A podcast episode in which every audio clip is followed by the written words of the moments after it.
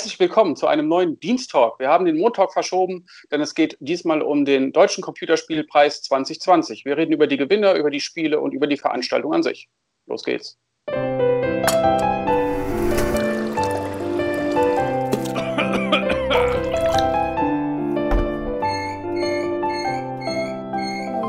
Montag. So, da geht's los mit dem Diensttalk. Ähm, ich bin der Trant und äh, mit mir zugeschaltet sind die Chiara. Hallo. Hey. Ja, cool. Die, äh, Chiara unterstützt uns auch aus dem äh, Rocket Beans Haupthaus und die Sarah ist auch mit dabei. Hallo. Sehr gut. Ähm, ja, der Deutsche Computerspielpreis 2020, der ist jetzt äh, von der Aufzeichnung hier aus gesehen, ist ja gestern gelaufen. Wir haben uns den, glaube ich, alle angeschaut, ne? Ja. Und ähm, ja, der Deutsche Computerspielpreis, der hat ja so einen zweifelhaften Ruf, sag ich mal, vor allem seit dem letzten Jahr, aber eigentlich auch durch die, Letz durch die letzten Jahre. Äh, es war immer eine große Gala-Veranstaltung, die jetzt beim Zielpublikum, sage ich mal, nicht so geil angekommen ist.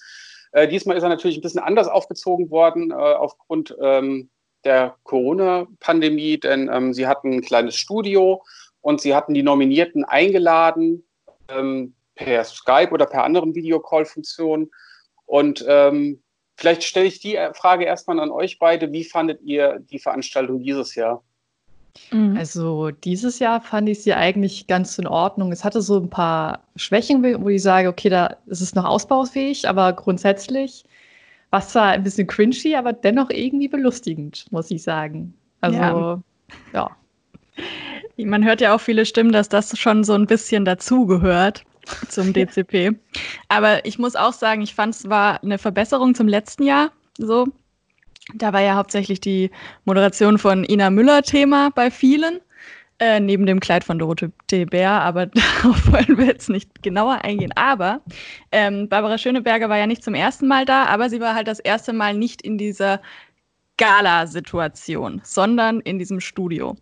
Und ähm, ich finde, dass die das trotz technischer Schwierigkeiten eigentlich äh, recht gut gemacht haben, weil das so eine ähm, so eine Heimeligkeit hatte, so eine Gemütlichkeit, so eine, so eine Nähe. Ähm, natürlich, wie bei uns jetzt auch, sieht man dann auch die ganzen Laudatoren und Entwickler so in ihrem Wohnzimmer sitzen teilweise. Manche hatten auch noch so per Handy noch mehrere Entwickler und andere Teammitglieder mit in den Stream so dazugeholt.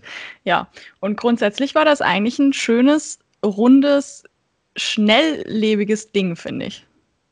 Ja, sehe ich eigentlich auch so. Also ich habe manchmal auch gedacht, so, ich lasse fünf gerade sein. Da sind viele Momente gewesen, wo ich ähm, entweder so da gesessen habe oder technische Probleme. Aber ich dachte dann auch, eigentlich ist es doch besser als so diese große Gala-Veranstaltung, weil dann diese nicht ganz so geilen Momente, sage ich jetzt mal, so, so krass ausgewalzt wurden.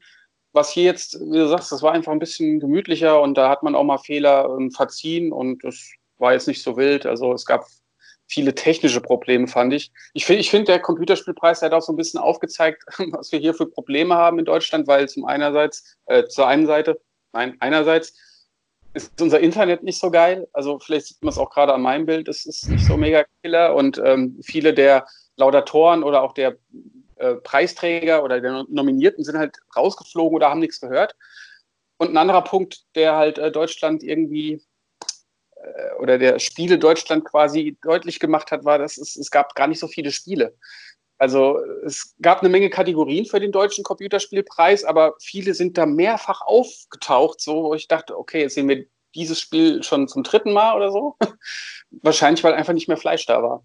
Aber ähm, bin ich mir gar nicht so sicher. Es gibt ja so viele Studenten, die da nebenbei programmieren. Das hat man ja auch gesehen. Das sind ja auch sehr viele nominiert worden. Und ich frage mich eigentlich schlussendlich, wie viele bewerben sich tatsächlich dort von irgendwelchen Studenten, die sagen, hey, ich habe ein Hobbyprojekt. Und wie ist dann das Auswahlverfahren? Das wissen wir irgendwie gar nicht. Warum nehmen sie bestimmte Spiele vielleicht nicht mit rein? Weil ich kann mir schon vorstellen, dass wir eigentlich sehr viele Games haben, die zwar unbekannt sind, ähm, aber hier sicherlich auftreten könnten. Also ich habe ein paar ja, nicht gekannt. Das, das meine ich auch. Also ich will die Spiele dann daher auch gar nicht schlecht reden, aber so Sachen, die man kennt und die, wo man, wo man so mitreden kann, so ja, okay, das hat einen Preis verdient, da gab es echt wenige. Mhm. Das waren ganz viele kleine Sachen so. Ich, habe mich dann auch irgendwie dazu motiviert gefühlt, mal The Longing nachzugucken, äh, weil ich gar nicht wusste, was es ist und das wurde nominiert in mehreren Kategorien. Okay, aber ich greife vor. Ähm, ich weiß nicht, soll ich. Re ich glaub, Mach ruhig. Ja, ja. Genau. Ich äh, lese einfach mal ganz kurz ähm, die ganzen Gewinner der einzelnen Kategorien vor. Soll auch nicht zu lang gehen. Als äh, bestes deutsches Spiel hat gewonnen Anno 1800 von Ubisoft. War jetzt auch gar nicht so abwegig, äh, hat einen Preis von 100.000 Euro gewonnen. Als bestes Familienspiel hat gewonnen Tilt Pack. Ähm, das kannte ich auch nicht. Das mhm. war so ein knuffiges Geschicklichkeitsspiel mit Couch-Koop und One-Button-Steuerung. Mhm. Dann als bester Nachwuchspreis oder Quatsch, den Nachwuchspreis für das beste Debüt hat äh, The Longing gewonnen.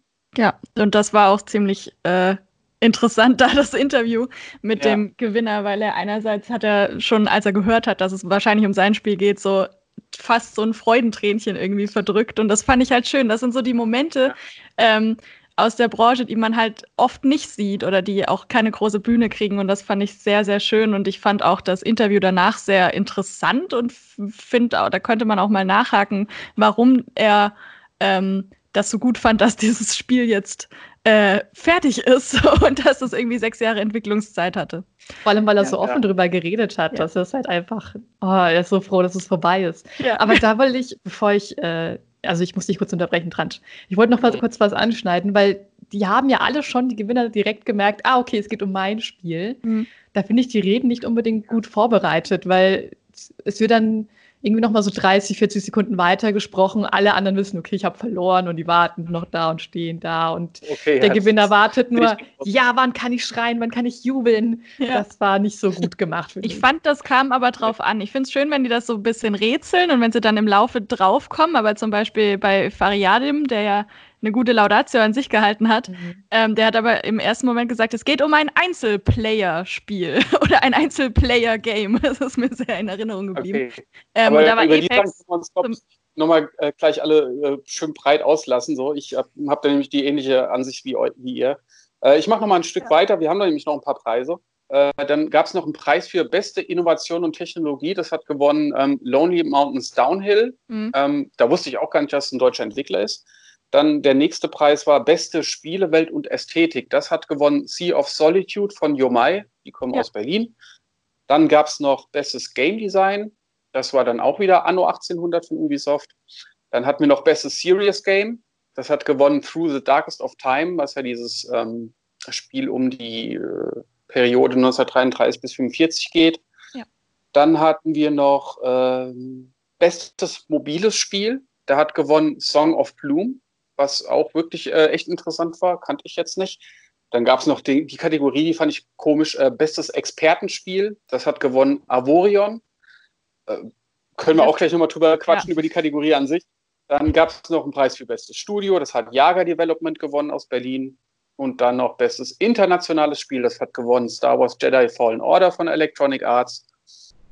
Bestes internationales Multiplayer-Spiel hat Apex Legends gewonnen, auch von Electronic Arts. Und äh Gott, wie viel geht denn hier noch? Noch drei. Spieler, Spielerin, Spieler des Jahres hat gewonnen Gob B. Dann gab es noch einen Sonderpreis der Jury, das hat Folded gewonnen. Das ist ja dieses Proteinfaltungsspiel, ähm, wo man unter anderem jetzt auch ähm, Proteine gegen die Corona-Pandemie finden kann. Und der letzte Preis war äh, der Publikumspreis. Hm, den hat gewonnen The Witcher 3 Wild Hunt für die Nintendo Switch. So, ja. das habe ich alles mal runtergeleiert. Sehr gut. Okay. äh, stimmt. Genau, bei, der Laudat, äh, bei den Laudatoren wollte ich auch noch irgendwie sagen, das stimmt. Ähm, man hat ganz oft gemerkt, so dass äh, dadurch auch diese Freudemomente irgendwie kaputt gemacht werden. Also der beste Meme-Moment, der daraus entstanden ist, für mich war ähm, bei dem Preis Bestes internationales Spiel, wo der Jens Kosche von Electronic Arts ja. ähm, gesagt bekommen hat, Jedi Fallen Order hat gewonnen wie der sich gefreut hat. Ähm, ich, bin, ich, bin, in Grund und Boden versunken, weil er hat dann, glaube ich, halt schon auch schon fünf Minuten vorher gewusst, dass er gewonnen hat und hat dann super schlecht, ja, super, toll, klasse. Ja. So hat er sich ja, gefreut, das war so schlimm. Nicht für sein Einzelplayer-Game. Ach ja. Ja. Aber hey, das war doch auch gut. Also, wie es halt auch schon begonnen hat, ähm, Uschi, glaube ich, hieß sie mit, also von, von Senioren Zocken, mhm. wo sie dann auch erstmal direkt den Gewinnerpreis geben wollten und äh, wurden sie erstmal aufgehalten. Also, das fand ich schon einen guten Auftakt, wenn jetzt mal nicht Dorte und, und Felix Falk, glaube ich, heißt er, gewesen wären. Das war ein bisschen cringy wieder zu Beginn. Mhm. Aber ich fand schon, ähm, die Laudatoren hatten eigentlich schon coole Sachen abgeliefert auch wenn was schief ging, war es immer ein bisschen lustig. Ja. Ja, ich fand auch, äh, es waren auch echt tolle äh, Laudatoren dabei. Ich fand Uke Bosse war halt auch mal wieder sehr schön, auch wenn man seine, seine versteckte, seinen versteckten Hinweis in, seinem, in seiner Kleidung nicht sehen konnte, sondern erst später auf Twitter. Ich weiß nicht, ob ihr das noch gesehen habt. Ähm, das war schon sehr gut äh, moderiert, zum Beispiel. Was hat er denn für einen Hinweis gehabt für die Leute, die es nicht mitbekommen haben? Ähm, er hatte ja Avorion diesen Preis äh, verliehen und hatte obenrum ein Hemd an und dann hat man, weil sie so schnell von ihm weggeschaltet haben, hat er nur noch einen äh, Tweet rausgehauen, wie er bis unten gekleidet war und er hatte halt so eine Universums-Leggings an und so Minecraft-Song dazu. ah, okay, jetzt habe ich das ähm. gecheckt. Also die Füße sollen der Boden gewesen sein, ne? Ja. Ja, okay. jetzt verstehe okay. ich es auch. Okay, ich dachte, er mag einfach nur seine Minecraft-Socken. Nee, ich glaube, es war halt wegen diesem ähm, Sandbox-Game. Ja. Ach ja, genau. Das war, war, auch so ein Spiel, was ich, äh, wo ich noch nie was von gehört hatte, Avorion, und das, das mhm. fand ich dann eigentlich auch ganz interessant. Also das, das meine ich halt, da sind doch, obwohl es sehr viele unde, unbekannte kleine Spiele waren, ähm, fand ich manche davon echt interessant. Bei dem Avorion ist es ja so, dass man da, glaube ich, irgendwie auf ganz viele verschiedene Arten Raumschiffe bauen kann und äh, hat dann Missionen zu erledigen und das äh, scheint ja auch gar nicht so unpopulär zu sein, aber ich kann es nicht. Und äh, ja, das hatte ich eben auch schon gesagt, dieses The Longing musste ich auch mal nachgucken, ähm, weil das hat mir jetzt auch noch gar nicht gesagt. Das ist ja ein Spiel, was quasi in Echtzeit läuft. Also man spielt ein kleines Männchen, so habe ich das verstanden, was mhm. dann äh, 400 Tage darauf warten muss, dass ein König wieder erwacht. Und diese 400 Tage sind in Echtzeit und es ist ein Idle Point-and-Click-Adventure. So habe ich das richtig verstanden, oder? Ja, so hatte ich es auch verstanden dass man doch wirklich mal das Spiel laufen lassen kann so und äh, man schaltet es dann später wieder ein und äh, ich, ich habe gelesen, eine Tür zu öffnen dauert zwei Wochen. Das heißt, du musst irgendwie zwei Wochen lang abs, äh, abstinent sein vom Spiel und lockst dich dann wieder ein und dann ist die Tür offen. Also das, ähm, ich hätte es mir ganz gern gleich mal runtergeladen. Ähm, aber ich äh, habe es dann doch gelassen. Ich war mir nicht so sicher. Aber ich fand es interessant und da, das war eigentlich ganz cool, mal zu sehen, was alles aus Deutschland so kommt. So. Aber ja. da wundert es mich auch nicht, dass er Depressionen bekommen hat bei so einem Spiel, wo du, mhm. ich glaube, vielleicht ist da auch viel mit eingeflossen mit dem eigenen emotionalen Zustand. Oder mhm. vielleicht ist da so eine Symbiose, okay, ich fühle mich gerade und das so und so und das entwickle ich jetzt so und so weiter. Was ich auf jeden Fall cool fand zu dem Thema war, dass sie, und das hat auch so die Präsentation so ein bisschen aufgelockert, dass sie halt ein paar Studios auch vorgestellt hatten mit vorgefertigten Beiträgen. Darunter waren ja auch eben gerade Avorion und äh, ich meine The Longing auch. Bin mir jetzt nicht ganz sicher, aber es wurden äh, auf jeden Fall äh, Through the Darkest of Times und äh, Avorion ähm, mit so kurzen Matzen quasi nochmal vorgestellt. Da waren die ähm, in den Studios und haben das nochmal oh, ja. Und das fand ja, ich, halt, fand das fand ich cool. cool. Ja. Ja. Was ich nicht gebraucht hätte, war, die, über die ganze Sendung hinweg haben sie immer die Nominierten für bestes äh, deutsches Spiel mhm. mit eingeblendet. Ja. Und bei Anno hattest du ja zum Beispiel nur Gameplay-Szenen und eine Melodie und ich dachte mir, okay, ich habe es verstanden, es ist Anno, wir können weitermachen. Ja. Und am Ende hat man sowieso alle nochmal gezeigt. Ich weiß nicht, wo, inwiefern dein Spannungsaufbau ist, weil du selbst als Anno angekündigt wurde unter dieser Grafik die anderen beiden Spiele gesehen hast, die auch nominiert ja. sind. Vor allem, weil das auch Spiele waren, die in anderen Kategorien schon nominiert wurden, die dann auch schon mal anmoderiert wurden, die teilweise auch schon gewonnen hatten, wo man dann nochmal drüber gesprochen hat. Und es sind auch grundsätzlich ja auch eher die großen Titel aus Deutschland gewesen, die man äh, jetzt nicht zum ersten Mal gehört hat. Ich habe nicht, also ich habe das nicht unbedingt gebraucht. Aber da kommen wir, da kommen wir eigentlich zu einem super spannenden Punkt. Ähm, für welche Zuschauergruppe ist der DCP konzipiert und sollten Sie sich da in Zukunft mal entscheiden? Also wisst ihr, was ich meine? Mhm. Ist es mhm. ein Preis für die Branche? Ist es ein Preis für die Nutzer, also für die Gamer? Ist es ein Preis für die Bundesregierung oder ist es ein Preis, um, um die Branche gesellschaftlich akzeptierter zu machen, um äh, und deswegen setzen wir da Barbara Schöneberger hin, auch wenn sie nicht weiß, was Game Design ist. Wo lief denn der DCP überall? Ich habe es jetzt auf YouTube geschaut. Wisst ihr das? Weil ich finde, ich das auch auf YouTube geschaut und es lief auf Twitch auf jeden Fall. Weil das könnte ja diese Frage eigentlich beantworten. Ich finde, YouTube und Twitch sind halt Plattformen ja. für die jüngere Generation. Wenn das jetzt noch irgendwo im Fernsehen äh, laufen würde, mhm. dann könnte ich mir schon erklären, okay, die wollen vielleicht Richtung Mainstream gehen und deswegen haben sie eine Barbara Schöneberger. Aber grundsätzlich finde ich, es ist halt ein Preis für unsere Generation und jüngere, vielleicht auch ein bisschen ältere. aber nicht zu alt. ich will hier niemanden als alt abstempeln oder so. Also ich habe den Preis eigentlich immer so wahrgenommen, um einfach so die deutsche Spiellandschaft mal so ein bisschen ins Rampenlicht zu rücken und zu zeigen, was hier alles so passiert und das auch zu honorieren, halt mit Preisgeldern. Aber mhm. die Umsetzung, dass das dann halt auch geschaut wird und dass es eben auch Leute mitbekommen, die ist nie wirklich so gewesen, dass, dass sich da jemand ähm, ja, genötigt hat zuzuschauen. Also ich meine, ist seit vielen Jahren nicht, nicht immer so geil angekommen, der Deutsche Computerspielpreis. Und diesmal war es etwas besser, aber halt auch nicht so viel besser. Wir haben es ja schon mehrfach gesagt, so ich meine, die manche O-Tongeber, manche Laudatoren und eben auch Barbara Schöneberger, das ist alles, ist alles so, so halb. Es ist so, mhm keine klare Linie. Also ich fand auch, dass Nico irgendwie, der ja mit dem Thema mehr zu tun hat, dass er da ganz gut reingepasst hat. Aber auch dadurch ist wieder so ein seltsames Ungleichgewicht entstanden, weil der ja so mit der Branche verknüpft ist und dann jedes Mal gesagt hat, so, ach ja, ein alter Kollege und den kenne ich und Fabian, wir haben High Five gemacht, wie Maxi Gref und Fabian mhm. Döder auch am Tag. Und dadurch hat Barbara Schöneberger so ausgeschlossen gewirkt, so die dann, ähm, oder sie hat sich ja auch irgendwann mal so einen kleinen Fauxpas geleistet, da hat diese Ann-Christine, nee, Ann-Kathrin, hat äh, äh, quasi einen Tweet vorgelesen, dass Lara Loft sich über irgendwas freut und ja. dann äh, Barbara Schöneberger, wer? Und der Chat irgendwie yeah. auch gleich so, äh, ja klar, kennt Lara Loft nicht. Und das ist halt so, da sind zwei Welten aufeinander geprallt, wo ich mir denke, so, ey, das ist irgendwie, muss man das so machen oder geht es nicht auch irgendwie ein bisschen besser, ein bisschen homogener? Das finde ich aber auch nicht fair gegenüber den ganzen Gamern, die da zuschauen, weil es ist halt nicht ihre Branche und ich finde, sie hat es dafür gut gemacht. Sie ja. war mir ein bisschen zu hektisch. Ich glaube, sie ist ein bisschen ruhiger geworden gegen Ende, aber dennoch sehr aufgedreht und hat teilweise ein paar Jokes gebracht, wo, glaube ich, Nino einfach nicht wusste, wie er darauf antworten soll. Und dann hat er einfach das Thema gewechselt und mit der Show weitergemacht. Ähm, aber irgendwie nochmal so da reinzustöchern und zu fragen, ja, welcher Half-Life-Teil war denn dein Liebster so, obwohl er weiß, sie hat doch nie im Leben Half-Life gespielt, fand ja. ich halt auch Quatsch.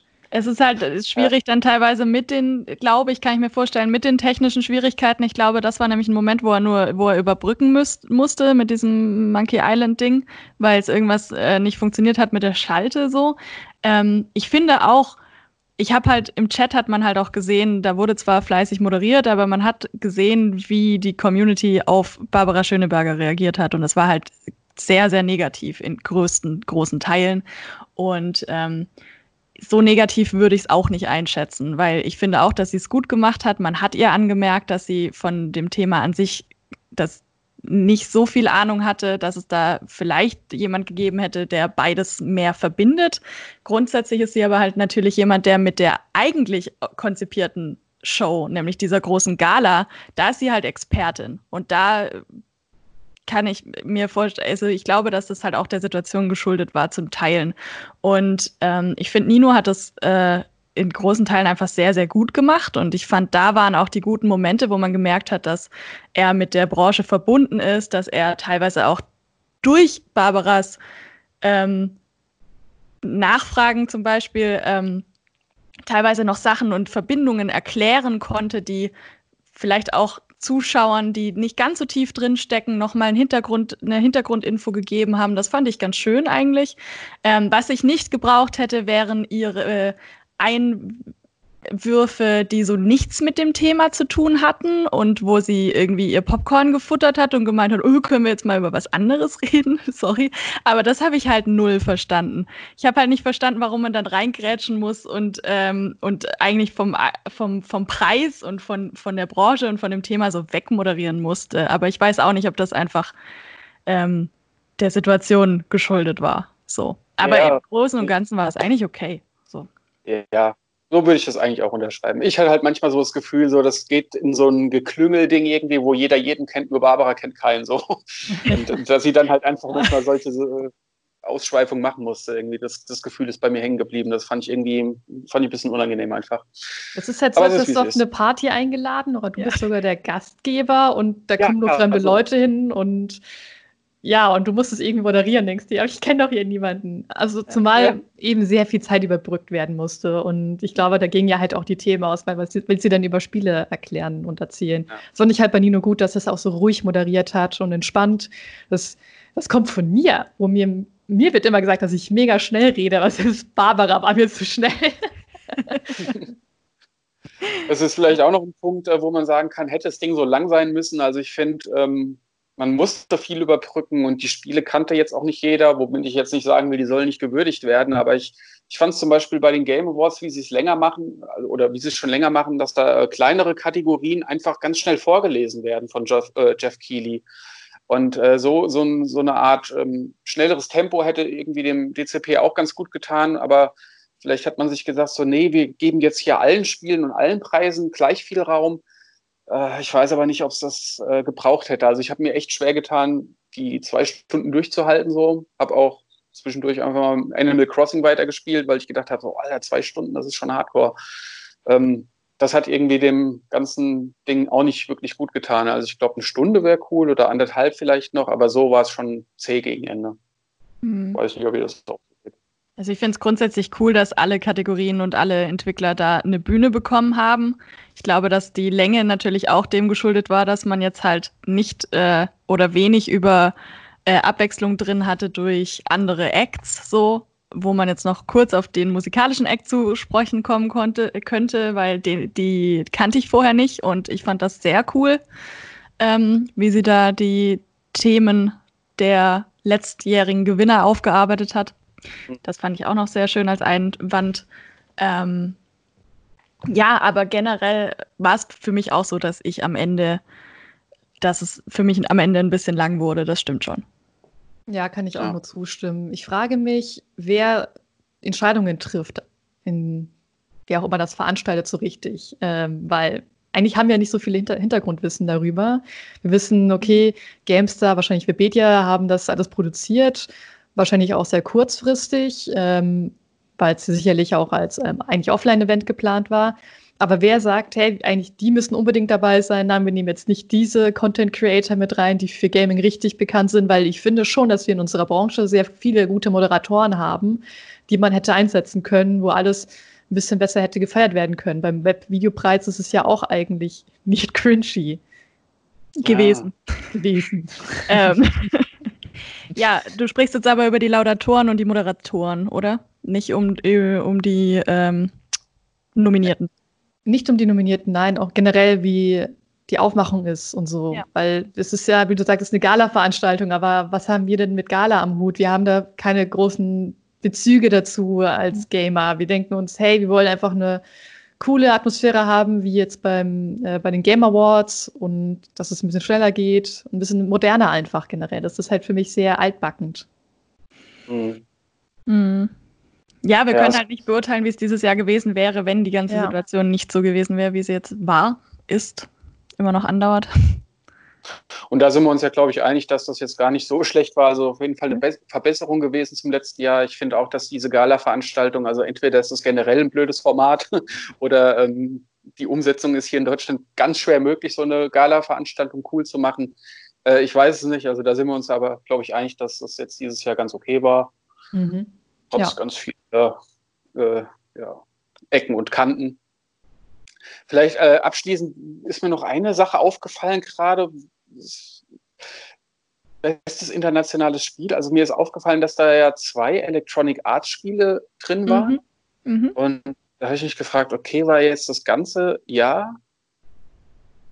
Also hätte es da nichts anderes gegeben? Musste das Apex Legends und Star Wars Jedi Fallen Order sein? Naja, die Begründung für Star Wars war halt eben diese, diese Rückkehr zum, zum traditionellen Singleplayer-Spiel, das halt sehr gut äh, umgesetzt war. Und Apex, glaube ich, aufgrund des Trends letztes Jahr, dass es ja mal kurz bei Release ähm, Fortnite vom Thron geschlagen hat, ne? Ja, gut, aber ich meine. Ja, natürlich, ich sehe das auch so. Es gab letztes Jahr mehr internationale Spiele als zwei von EA, das stimmt schon. Ähm Ich habe irgendwie so das Gefühl, dass die halt reingekommen sind, weil vielleicht der Geschäftsführer greifbar war und sich bereit erklärt hat, da mitzumachen oder so. Ich weiß es nicht. Also ich fand das, fand das ein mhm. bisschen seltsam. Ja. ja das, ist, das, ist, ein bisschen Rätsel, also das ist, ja, das ist so ein bisschen Mutmaßen von uns. Aber ja, ähm, ja. Ich, ich finde aber, ja. Oh, sorry, ich wollte dich unterbrechen. Ähm, ich wollte nur sagen, findet ihr nicht auch, dass manchmal die Namen der Kategorien echt merkwürdig gewählt werden? Bester Prototyp, wo ich mir denke, warum nennt ihr es irgendwie nicht anders? Und was war das? Irgendwie, da waren noch ganz andere komische, also ein paar Sachen sind natürlich klar, aber bestes Expertenspiel Bestes Ja. Expertenspiel wurde ja sogar dann noch anmoderiert, weil es eine neue Kategorie war. Habt ihr so ganz zusammenfassen können für euch, was das beste Expertenspiel ausmacht? Nee, nee, eben nicht. Äh, wusste ich jetzt auch nicht mehr genau. Es ist, das ist, glaube ich, ein Spiel, was tiefgehender ist. Also kein, oder? Kein Casual ja. Game, sondern halt ein krasses Spiel. So, oder? Also ich, ich lese hier gerade, da wird das ein Spiel gewählt, das spezielle Zielgruppen und Interessensgebiete anspricht. Ja. Unge ungewöhnliche Kon Spielkonzepte umsetzt oder in Teilmärkten herausragend erfolgreich ist. Also quasi so ein Special Interest Game, Ja, habe ich das Gefühl. ja, ja. Aber ich finde, das hat ja auch, also das, das, das grenzt so nah an neue Innovation oder Technik und das, also, ja. Es gab aber auf jeden Fall, gab es ja mehrere neue Kategorien und ich fand auch zum Beispiel Bestes Studio, Bestes deutsches Studio auch einfach eine sinnvolle und gute Kategorie, ähm, Mhm. weil die nochmal Studios an sich und deren, ähm, deren, deren Lebenswerk klingt doof bei einem Studio, aber ihr wisst, was ich meine, deren Mhm. Schaffen, deren bisheriges Schaffen äh, nochmal Ja. geehrt hat und das fand ich cool. Ja, aber äh, stimmt, Chiara, also jetzt fällt mir gerade noch auf, beste Innovation und Technologie. Ja, okay, geht noch, aber der Gewinner war dann Lonely Mountains Downhill. Ähm, was, Ja, genau. Wer es mal gesehen hat, ne, ich meine, das ist jetzt auch kein hässliches Spiel, es hat einen eigenwilligen Artstyle, aber das ist so ein Ding, wo was nochmal klar macht, so, okay, krass, das hat also den besten Preis für, also den Preis für beste Innovation und Technologie gewonnen. Ja. Das heißt, wir haben nichts anderes in Deutschland. Ja, es, ist ein, es ist ein gutes Das ist so ein Spiel. Preis. das kann man, das Ja, kann man dem ja, nicht absprechen. Das ist ein gutes Spiel, aber bei beste Innovation hat mich auch so ein bisschen. Uh, hier ist eine Fliege, Entschuldigung. ähm, bei beste Innovation hat mich das auch ein bisschen. Ähm, das hat einen so ein bisschen auf den Boden der Tatsachen geholt, fand ich. Ja, Wer war denn und da nicht noch verdient nominiert? Wer war, denn, Hm? wer war denn noch nominiert in der Kategorie? Weil ich habe das Spiel gespielt, Lonely Mountains Downhill. Es wurde ja Hm. beworben, dass man ein, das krasseste Mountainbike-Feeling bekommt und so. Ich muss sagen, ja, naja, ich denke mal, irgend so ein Spiel in der Verfolgerperspektive könnte mir noch ein geileres Gefühl geben, aber es ist schon witzig und spaßig. Es ist halt bock schwer, wenn man Hm. mit der Steuerung noch nicht so recht zurechtkommt. Ich guck mal kurz, wer noch nominiert war. Ja, ja. Solange überbrücken wir. Die, die, die, die, die. Ah, Ich Ja. finde es gerade nicht. Ja, Ich gut. sehe auch nur die. Gewinner gerade. Nominiert waren in äh, Technologie und Innovation noch was? Blautopf VR? Ach ja, stimmt. Da musste ich, da musste ich schmunzeln, weil das, äh, das repräsentiert Baden-Württemberg. Woo. Und der, Pingonautentrainer, what the fuck? ja, genau. Das habe ich Ach, irgendwie genau. über- wohl verpasst. Ich wollte, dass das gewinnt, weil da Pinguine vorkommen. Das war der einzige Grund. äh, Pinguin-Bonus? Ja, okay, äh, aber es, es Ja, sagt das auch wieder viel anderes. Ja, oh, stimmt, was war da noch? Äh, hier, Best Serious Game, da war doch äh, Löschmeister Klaus oder wie hieß das Ja, Spiel? kleine Löschmeister. Die kleinen, die Ja, kleinen Mann, von der Versicherungskammer Bayern. Also, ah, Ja, zum Thema Serious Games, da könnten wir auch weiter ausholen und äh, zum Stand der Serious Games in Deutschland. Das äh, finde ich sehr, sehr spannend. Ähm, aber dass da äh, the, äh, Through the Darkest of Times gewonnen hat, ist doch so, ne? Ja, Ja, ja, Ja. genau. genau. Ist auch. ja, aber das, kommt mir- das kommt mir halt so vor, als ähm, hat man den Preis, ja, man, der ist ja nicht ins Leben gerufen worden, den gibt es ja schon lange, aber als gäbe es den Preis nur für Through the Darkest of Time und man sucht dann aber noch weitere Nominierte, weil das kann ja nicht das einzige nominierte Spiel sein. Ja, was packen wir da noch rein? Dann nehmen wir halt kleinen Löschmeister von der Versicherungskammer Bayern.